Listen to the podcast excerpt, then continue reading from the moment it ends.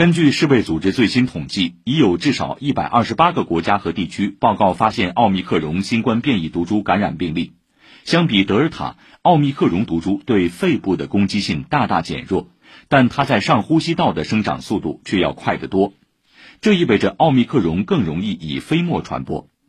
世卫组织官员表示，包括中国科兴和国药在内的现有新冠疫苗仍然对奥密克戎毒株有效。能降低重症住院率和死亡率。